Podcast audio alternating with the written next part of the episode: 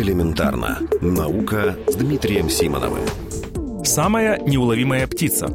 Мы уже не раз рассказывали о том, что на наших глазах исчезают многие виды животных. Носороги, гориллы, орангутанги и многие другие могут очень скоро исчезнуть с лица планеты. Ученые говорят о том, что мы переживаем шестую волну массового вымирания, и вопрос в том, переживем ли. На фоне таких сообщений особо выделяются новости о том, что какой-то из видов удалось уберечь от исчезновения, а какой-то считался исчезнувшим, но оказалось, что это не так. Поэтому сегодня мы будем говорить о самой неуловимой птице.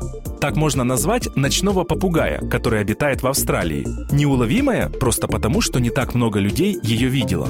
Еще в позапрошлом веке этих птиц было довольно много. Но потом численность вида стала сокращаться из-за новых врагов, одичавших кошек и собак. В последние десятилетия исследователи видели ночного попугая несколько раз и несколько раз находили мертвых птиц. Но если вы видите одну птицу, то никогда нельзя быть уверенным, что она не последняя. Поэтому некоторые ученые вообще полагали, что ночного попугая больше нет. Но буквально за последний месяц группа австралийских исследователей целых 7 раз наблюдала этих птиц в природе и даже обнаружила три кладки яиц. То есть они нашли маленькую популяцию. Оптимизм вселяет тот факт, что в национальном парке, где удалось увидеть ночного попугая, действуют очень высокие штрафы за браконьерство. А значит, браконьеры, скорее всего, не угрожают редкой птице. При этом остается угроза в виде змей и одичавших кошек.